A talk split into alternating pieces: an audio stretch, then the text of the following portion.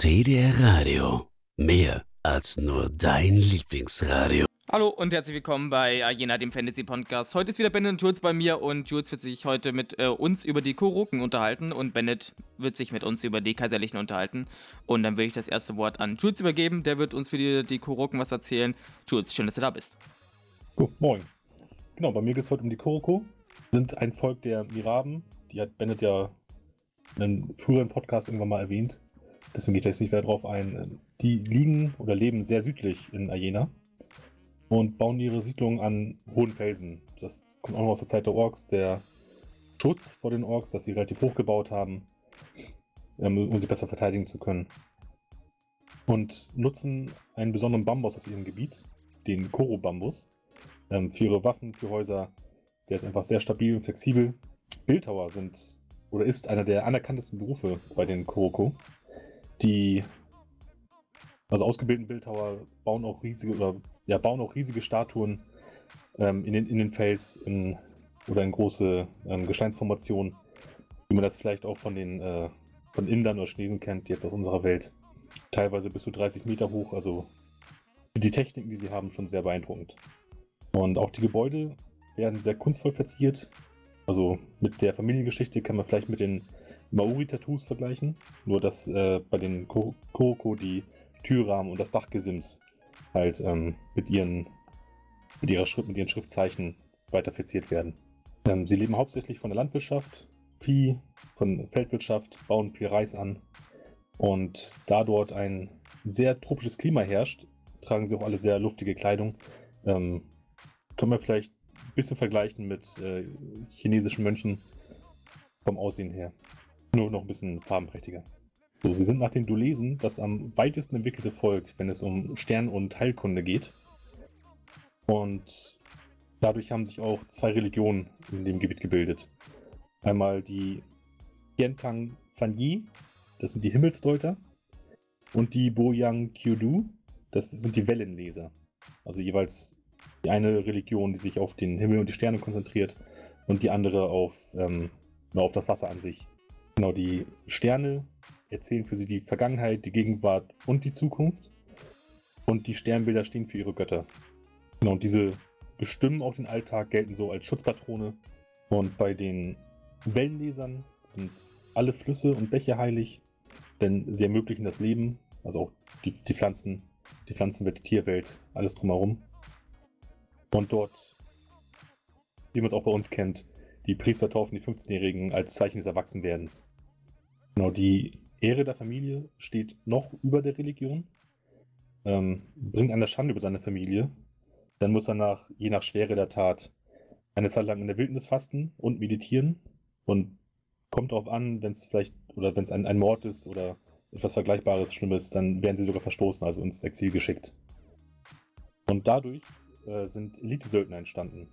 Die Bush Kang Zhang, die ehrlosen Krieger, Genau, die als Elite-Söldner und Auftragsmörder in Ayena bekannt sind. Da gibt es nur so um die 100 Mann. Also so oft passiert das nicht, dass einer verstoßen wird, aber die gelten schon, wenn man jemanden leise umbringen lassen möchte, als äh, sehr gefragte Männer. Ja, wenn es um die, die Waffen geht, viel auch aus Bambus. Zum Beispiel Bögen, Speere, Kampfstäbe, äh, andere Stangenwaffen. Auch ähm, relativ einfache, leichte Schwerter, kleine Wurfwaffen, Blasrohre.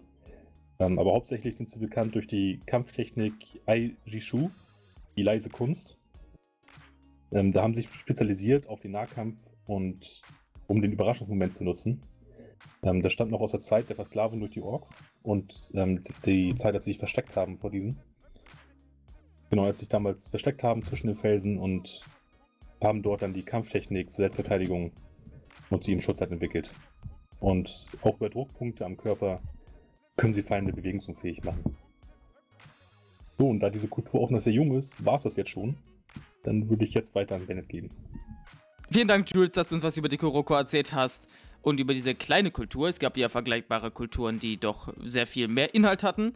Und Bennett würde uns jetzt über die Kaiserlichen erzählen. Bennett, auch schön, dass du da bist. Ja, moin. Ja, ich erzähle tatsächlich was über äh, eine große, vielleicht sogar die wichtigste Kultur in Ayena. Denn äh, es sind die Nachfahren der Ajoren, man nennt sie heutzutage die Kaiserlichen. Ähm, damals haben sich die Aoyoren ja aus den Miraben und den Uraltblütern gebildet. Das habe ich ja schon oft erzählt, dass im dritten und vierten Zeitalter, als die Barksch, also die Orks, zurückgetrieben worden sind, trafen irgendwann die Miraben, also die Menschen der Wüste, auf die Menschen des Nordens ähm, und die haben sich ineinander vermischt und haben so dann eine neue Kultur, eine neue Ethnie hervorgebracht, die man dann die Ajoren nannte. Ähm, die Ajoren haben sich dann aber über die Zeit in verschiedene Kulturen entwickelt. Also man spricht bei den Ajoren von einer vergangenen Kultur, denn eine reine ja, Ajoren-Kulturgruppe gibt es so an sich nicht mehr. Die haben sich in sehr viele verschiedene Richtungen äh, entwickelt. Ich weiß gar nicht, welche davon ich schon erzählt hatte, ähm, aber sowas wie die Engolunder oder die Fletten. Und die Kaiserlichen gehören da auch mit zu. Ähm, Im vierten Zeitalter war es dann so, dass die Ajoren ähm, also ganz zentral und Südajor besiedelt hatten und sich in sehr viele Königreiche und Kleinstaaten geteilt hatten, weswegen ein Dauerkriegszustand eigentlich herrschte. Also es war ständig so, dass es irgendwie Streitigkeiten über Grenzgebiete oder irgendwelche Ansichten oder keine Ahnung was gab, so wie es halt in der echten Welt war, da hat man sich auch die Köpfe eingeschlagen. Und genau das war das Ding zwischen den Ajoren. Die waren in einem ständigen Krieg. Es herrschte eigentlich nie wirklich ein ruhiger Frieden. Deswegen hat man dann irgendwann versucht, eine Lösung herbeizuführen, wie man alle an einen Tisch bekommt. Es gab da ganz viele Lösungen, die sind gescheitert. Eine aber, die war wohl die beste. Und zwar hat man sich gesagt, ähm, dass man sich unter der Religion, nämlich der geteilten gemeinsamen Religion sammelt und einen Staat oder eine Republik gründet, die unter religiöser, religiöser Führung ähm, regiert wird. Ähm, die Religion an sich ist eigentlich der der Miraben sehr ähnlich, also der Glaube an die äh, sogenannte Sippe also die Götter, die jeweils für ein Element stehen. Ähm, nur hat sich diese, dieser Sippenglauben mit dem ähm, Tierkult der Altblüter gemischt. Denn während die Miraben ja keine Schriften anfertigen oder keine ja, expliziten Gebete oder irgendwelche Sitten oder sowas vorgeben, haben das die Altblüter schon gemacht. Und diese beiden Sachen wurden so zusammenge ja, zusammengezimmert zu einer Religion. Man hat die Götter der Miraben genommen aber das Organisierte der Religion von den Altblütern und das zusammen in einen Topf geworfen und daraus kam dann halt eine Art neue Auffassung der, des, dieses Sippenreligion. Äh, genau, und dann schloss man sich zusammen. Man hat dann überlegt, äh, eine, ein, eine, Republik zu gründen äh, und hat dann auch gesagt, dass der Führer dieser Republik, also die Königreiche, sollten bestehen bleiben, nur dass die Könige dann gemeinsam einem religiösen Führer unterstehen. Dieser religiöse Führer darf auch kein Adliger sein, es soll ein gläubiger Mann sein. Mit der Verwendung des Namens Kaiserliche begann auch das fünfte Zeitalter. Der erste Kaiser äh, über Ajor quasi war Valencio der Weise, zweiter seines Namens aus dem Hause Rottwind. Er war der erste Kaiser und er war ein sehr, sehr guter Herrscher. Er hat nämlich sehr früh dafür gesorgt, dass die Königreiche sich vertragen hatten, ihre Diskrepanzen beiseite gelegt haben, ihre Streitigkeiten geschlichtet haben. Und äh, man hat das Gefühl, es funktioniert direkt auf Anhieb. Man hat deswegen auch dem Kaiser nachgesagt, also Valencia hat man nachgesagt, er soll auch mit den Göttern kommunizieren können. Er selbst spricht zu den Göttern und weiß genau, wie er ja, den, den richtigen Schach, Schachzug ansetzt, die richtige Hand, das richtige Wort findet. Also ähm, man sagte halt, er wüsste immer genau das Richtige, was zu tun ist. Ist es so, dass die Leute, sag ich mal, also sie sagten ja, dass der Kaiser ein sehr schlauer Mensch war, beziehungsweise ähm, ja, war ja, sag ich mal, Gott geleitet? Oder war das wirklich durch ihn heraus? Ähm, es wurde nie behauptet, und das ist auch heute noch so, es, wird nie, es wurde nie behauptet, dass er irgendwie geleitet von den Göttern war, sondern er soll einfach nur die Fähigkeit besessen haben, mit den Göttern zu, zu reden. Man weiß nicht genau wie, ob das über Vision war oder in seinen Träumen, keine Ahnung. Ähm, das wurde nie so wirklich preisgegeben. Ähm, aber er soll wohl mit ihnen kommuniziert haben und sie so ein bisschen als ein Rat benutzt haben. Er selbst hatte auch einen Rat aus Priestern, ähm, weil er war ja nicht, er war ja auch ein Mönch vorher in einem Kloster aus Javal. Das ist eine eher kleinere Stadt. Ähm, und er war ja er war ja kein Politiker, er war kein Staatsmann, er hat es nie gelernt, er war halt ein einfacher Mönch. Er sollte eigentlich auch gar nicht Kaiser werden, nämlich sein Vater, nur der starb an einer Lungenentzündung, deswegen hat er das Amt übernommen. Und äh, deswegen braucht er einen Rat aus, aus Geistlichen, die sich so ein bisschen mit der Materie befasst haben. Das waren dann eher ältere Männer, die viel gelesen haben und deswegen Ahnung davon hatten. Das war so sein Rat. Aber er hat gar nicht mal so oft auf seinen Rat gehört. Er hat tatsächlich immer das getan, was ihm gerade instinktiv in den Kopf kam. Ob das jetzt tatsächlich daran lag, dass er mit den Göttern sprach Oder ob das einfach wirklich einfach nur ein schlauer Mann war, ist daher fraglich. Äh, die Entwicklung in der ersten Phase des Kaiserreichs äh, zeigte schon direkt, dass es ein Erfolgsrezept war. Ähm, das Kaiserreich erlebte sofort ein goldenes Zeitalter, was wahrscheinlich durch, den, durch die Handlungen des Valencio II. halt herbeigeführt worden ist. Und äh, auch dadurch, dass man zum Beispiel große Denker an, den, an die Höfe geholt hat, also in das Land reingeholt hat, das waren meistens zu lesen, ähm, hat sich auch sehr viel gebessert, was zum Beispiel Infrastruktur angeht oder auch sozialstaatliche Einrichtungen wurden geschaffen. Ja, wie ich schon sagte, das Volk selbst hat das auch natürlich äh, erkannt, dass dieses System einer religiösen Führung anscheinend genau das Richtige war, um diesen e neuen Frieden zu schaffen und vor allem Wohlstand für alle Königreiche. Also es war nicht so, dass irgendjemand benachteiligt war. Es funktionierte von Anhieb so, dass alle sofort damit zufrieden waren und das sofort auch ja, angenommen hatten. Also sie sagten, das, das ist unser neuer Weg, so wollen wir leben, das ist die richtige Lebensweise. Ja, und so kam es dann natürlich auch, dass über die Jahrzehnte also auch nachdem äh, Valencio II. gestorben war, hat die Kirche immer mehr Rollen in der Politik, aber auch im Adel eingenommen. Ähm, sogar die Heere der Königreiche, die ja immer noch bestanden, äh, wurden so nach und nach immer mehr zusammengefügt. Also es gab viele Heere, für jedes Königreich halt eins. Und irgendwann gab es nur wenige Heere, weil die, weiß ich nicht, benachbarte Königreiche ihre Heere zusammengezogen haben. Und auch generell, es wurden ganz viele Staatskassen auch zusammengetan. Man hat sich halt immer mehr verbunden zu einem gemeinsamen Reich statt ganz viele. Heute, das ist jetzt 347 Jahre nach Gründung des Kaiserreichs, ist es so, dass der Kaiser, also der, der momentan halt der Herrschende ist, äh, ich muss gestehen, zu dem, hab, zu dem jetzigen Kaiser habe ich keinen, Nachna äh, keinen Vornamen, ne, nur den Nachnamen. Es ist immer noch die Rothman-Dynastie. Äh, und er hat die oberste Entscheidungsgewalt. Es ist quasi eine theokratische Diktatur, weil er immer noch ein religiöser Mann ist, aber er kann eigentlich alles entscheiden. Also er könnte sofort ein Gesetz erlassen, nur indem er es ausspricht. Die Königreiche, äh, die es schon damals gab, die bestehen halt immer noch. Nur ist die Leitung dieser Königreiche nicht mehr von den damaligen Königshäusern. Ähm, diese Königshäuser wurden über die Geschichte halt, sag mal, getilgt, über Intrigen oder auch durch rohe Gewalt wurden zum Beispiel Könige ermordet oder ins Exil geschickt. Und heute ist es so, dass diese Reiche, man spricht auch von den Provinzen, äh, von religiösen Adligen geführt werden, die sich irgendwie in diese Position hereingekauft haben oder sich das verdient haben. Auch das Militär und das Bildungswesen steht heutzutage auch unter kompletter kirchlicher Verwaltung. Ähm, das Heer, was halt damals aus wenigen Heeren bestand, ist heute nur noch ein einziges Heer. Man spricht von dem kaiserlichen Heer oder der kaiserlichen Armee. Und es ist das größte stehende Heer in ganz Ayena. Stehendes Heer bedeutet normalerweise, das ist auch in unserer echten äh, Geschichte so, dass äh, es nicht so war, dass ein Königreich äh, ein, immer Soldaten da hatte es gab halt immer ein stehendes Heer, es war aber nie wirklich das, äh, die gesamte militärische Kraft, sondern im Kriegsfall wurde ja auch die Bevölkerung mobilisiert. Dann wurden den Bauern Speere und Schilde in die Hand gedrückt und dann war das auch noch, waren das auch Soldaten. Die Kaiserlichen allerdings, die haben tatsächlich das größte stehende Heer. Ich weiß jetzt gerade nicht mehr die Zahl, ich müsste jetzt raten. Ich glaube, es waren 30.000 Mann oder 60.000 Mann. Ich bin mir nicht mehr sicher.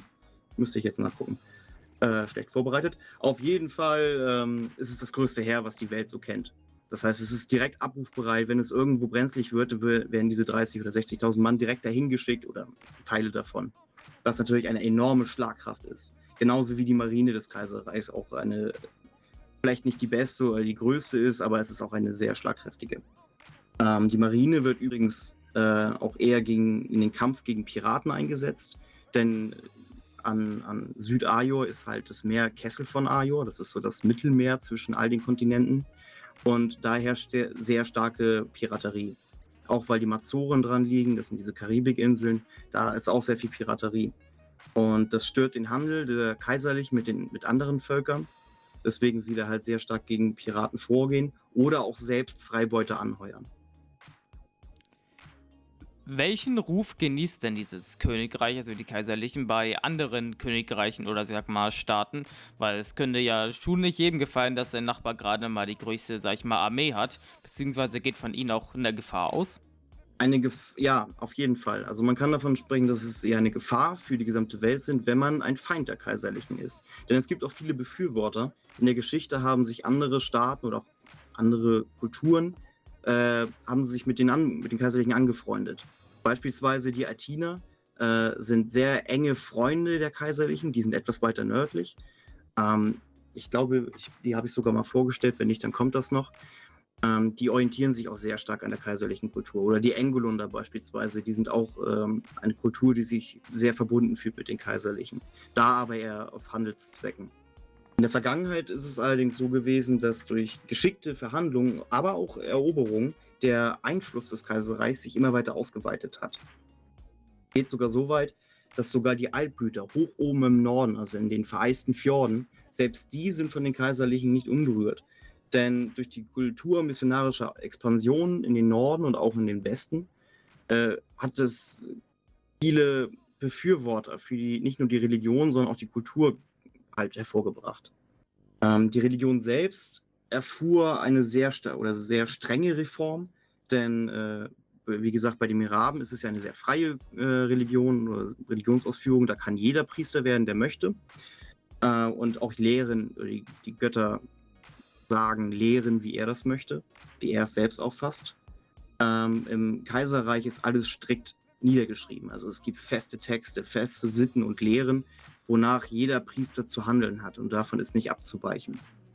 Der Kaiser selbst, also ist es stets immer der momentan Herrschende, gilt auch immer noch als Sprachrohr zu den Göttern und rückt in den Mittelpunkt der Religion und das sogar im wahrsten Sinne des Wortes, denn betritt man zum Beispiel eine Kathedrale oder einen Tempel oder was auch immer im Kaiserreich, steht auf dem Altar eine Statue des Kaisers und darum an den Säulen der, der Kirche oder der Kathedrale sind die Abbilder der Götter zu sehen. Das heißt, der Kaiser steht wortwörtlich im Mittelpunkt zwischen den Göttern und ist das Erste, was man sieht, wenn man ein solches Gotteshaus betritt. Werden denn andere, sag ich mal, Religionen, die vielleicht in der Bevölkerung durchaus existieren, wie das ja auch so ist, ähm, unterdrückt aktiv?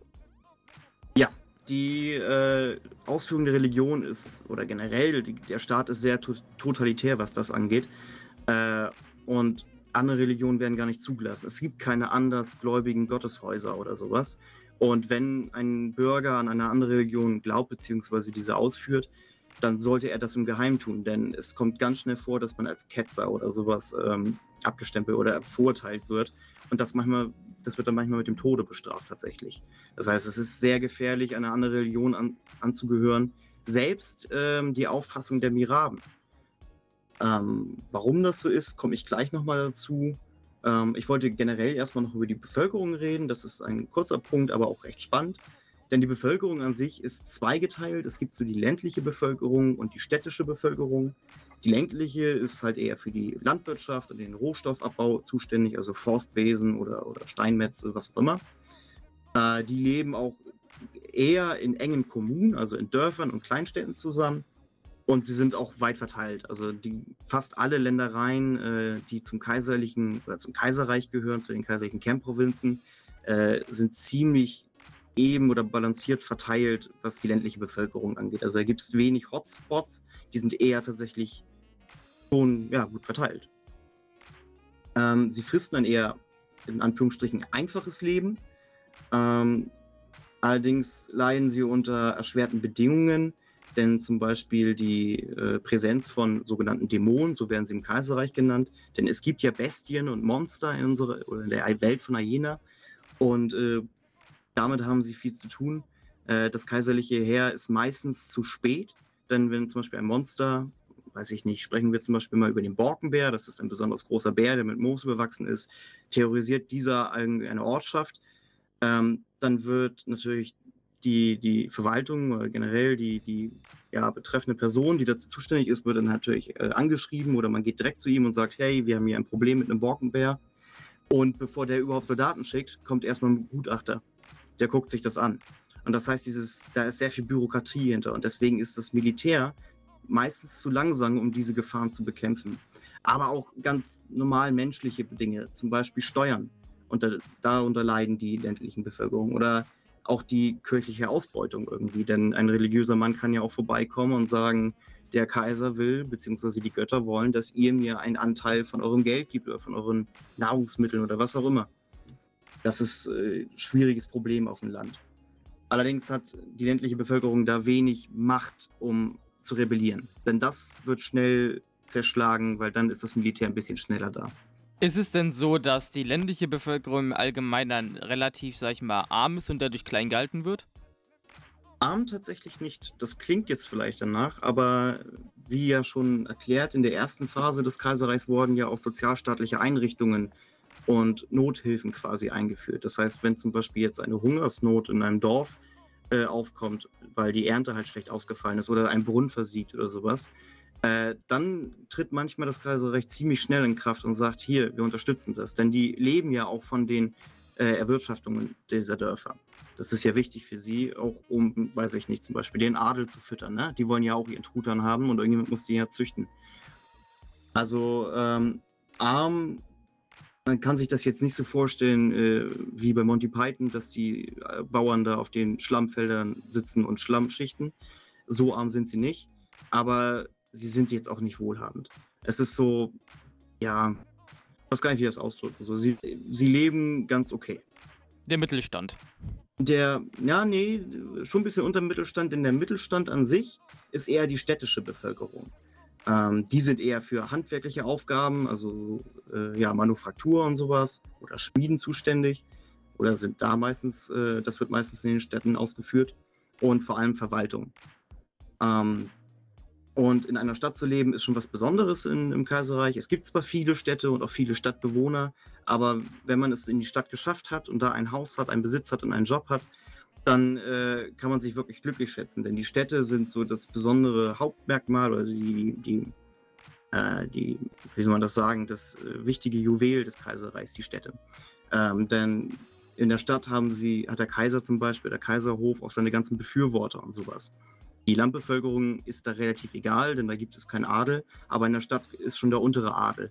Und das ist wichtig für die Zustimmung auf die Stabilität des Reichs oder des, des, Regierungssystems, dass die Städte auf der Seite der Regierung sind, also des Kaisers sind.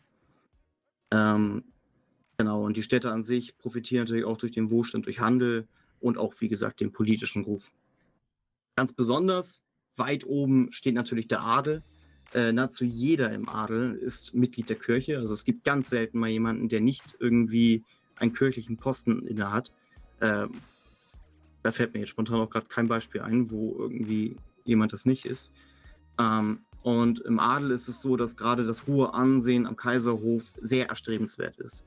Das heißt, man möchte sich, äh, wenn man adlig ist, natürlich mit dem Kaiser gut stellen, weil dann profitiert man auch am meisten davon. Ansonsten leben die Adligen sehr dekadent, muss man sagen. Es sind zwar äh, ja, gläubige Männer oder halt Geistliche, aber das heißt nicht, dass sie auch bescheiden sind. Es sind genau, wie man das aus irgendwelchen anderen Fantasy-Universen kennt, es ist der dekadente Adel. Das heißt, sie pudern ihre Haut, denn äh, zum Beispiel gebräunte Haut spricht dafür, dass man sich oft draußen, also oft auf den Feldern aufhält und das ist unschick. Deswegen pudert man sich die Haut zum Beispiel weiß. Es werden Feste abgehalten, sie haben große Anwesen und eine Leibgarde. Also da ist wirklich schon viel Geld im Spiel. Dann komme ich jetzt noch einmal zur Religion, und zwar was die Religion, also die, man nennt das die kaiserliche Konfession, wie sie sich von der, äh, den Glauben an der Sippe der Miraben, wo die Unterschiede sind. Und zwar ein ganz wichtiger Unterschied, und ich glaube, das habe ich sogar im ersten oder zweiten Podcast erzählt, ähm, ist, dass ein Gott quasi ausgetauscht wurde. Denn die Miraben haben den Gott der Unterwelt, Nigropus, er war dazu, dafür zuständig, die, die Tore der Unterwelt zu halten und dass verstorbene Seelen nicht wieder ungefragt oder ungebeten in die Welt der, der Lebenden geht oder gehen. Die Miraben glauben immer noch daran, dass Nigupus halt immer noch der Wächter der Unterwelt ist, während die Kaiserlichen ähm, der Geschichte glauben, dass Nigupus die Götter damals verraten hat. Als dann das dunkle Zeitalter kam, sind ja die toten Seelen wieder auf die Welt gekommen. Und äh, sie glauben, dass eine sterbliche Seele, Olavus äh, heißt er, damals Nigupus weggesperrt hat und bis heute das Tor hält. Und das ist ihr Gott der Unterwelt oder ihr Wächter der Unterwelt. Ansonsten haben die Miraben auch Subgötter. Das sind so die Kinder von den anderen Göttern, äh, wie zum Beispiel die Götter der, der List oder, weiß ich nicht, Gott des Alkohols. Sowas gibt es da. Ähm, die Kaiserlichen kennen keine Subgötter. Die lehnen Subgötter ab. Das ist für sie, das sind unwichtige Götter, es sind einfach nur frevelhafte Erzählungen. Und ansonsten, wie ich schon gesagt habe, der Kaiser steht immer im Mittelpunkt. Und das ist auch so der große Twist. warum sich die Miraben und die Kaiserlichen nicht verstehen. Ansonsten komme ich noch zu ein paar Besonderheiten des Kaiserreichs. Und zwar äh, spreche ich als allererstes über die Paladine. Die Paladine von Ajor waren einst eine Organisation, die sich dem Kampf gegen diese sogenannten Dämonen halt äh, versprochen haben oder halt einen Eid geleistet haben, diese Dämonen bis aufs Blut zu jagen. Ähm, die waren schon immer unabhängig. Es waren auch religiöse Krieger, gut ausgebildet, meistens auch finanziell gut unterstützt. Und äh, unter einem vergangenen Kaiser äh, ist es dann dazu gekommen, dass die Paladine zu einem staatlichen Instrument wurden. Und heute ist es so, dass sie unter dem direkten Befehl des Kaisers stehen. Es ist eine sehr gefürchtete Kriegertruppe äh, mit bis zu 1000 Mann, die dafür bekannt sind, dass wenn es irgendwo heikel wird, dann kommen die vorbei und regeln das. Ansonsten kann man noch sagen, dass die Kaiserlichen eine Freundschaft zu den Dravak ähm, aufbauen. Ja, schon seit Jahrhunderten oder seit ungefähr 200 bis 300 Jahren. Ähm, es gab ja mal diesen Krieg zwischen den Menschen und den Dravak, deswegen waren die Dravak äh, oder sind es halt heute noch manchmal sehr pessimistisch, pessimistisch oder misstrauisch Menschen gegenüber. Die Kaiserlichen wollen diese Wogen glätten und wollen äh, vor allem durch Handel wir halt eine Freundschaft aufbauen. Ähm, was natürlich, da kommen wir zu den Gefahren oder wie andere Kulturen oder andere Staaten mit den Kaiserlichen umgehen. Ähm, das könnte eine Gefahr werden. Wenn die Dravak und die Kaiserlichen ein Bündnis bilden, sind das sehr, sehr stabile Heere, die dann von einem Bündnis geführt werden. Denn die Dravak, deren Armee ist absolut gefürchtet, die Kaiserlichen haben die größte Armee der Welt. Das könnte halt eine gefährliche Kombo werden. Ansonsten ähm, ist es so, dass der momentane Jarl aller Jarls, also darüber hatte ich ja auch schon gesprochen, das ist quasi der König der Hocherbüter, beugte vor kurzem das Knie vor dem Kaiser.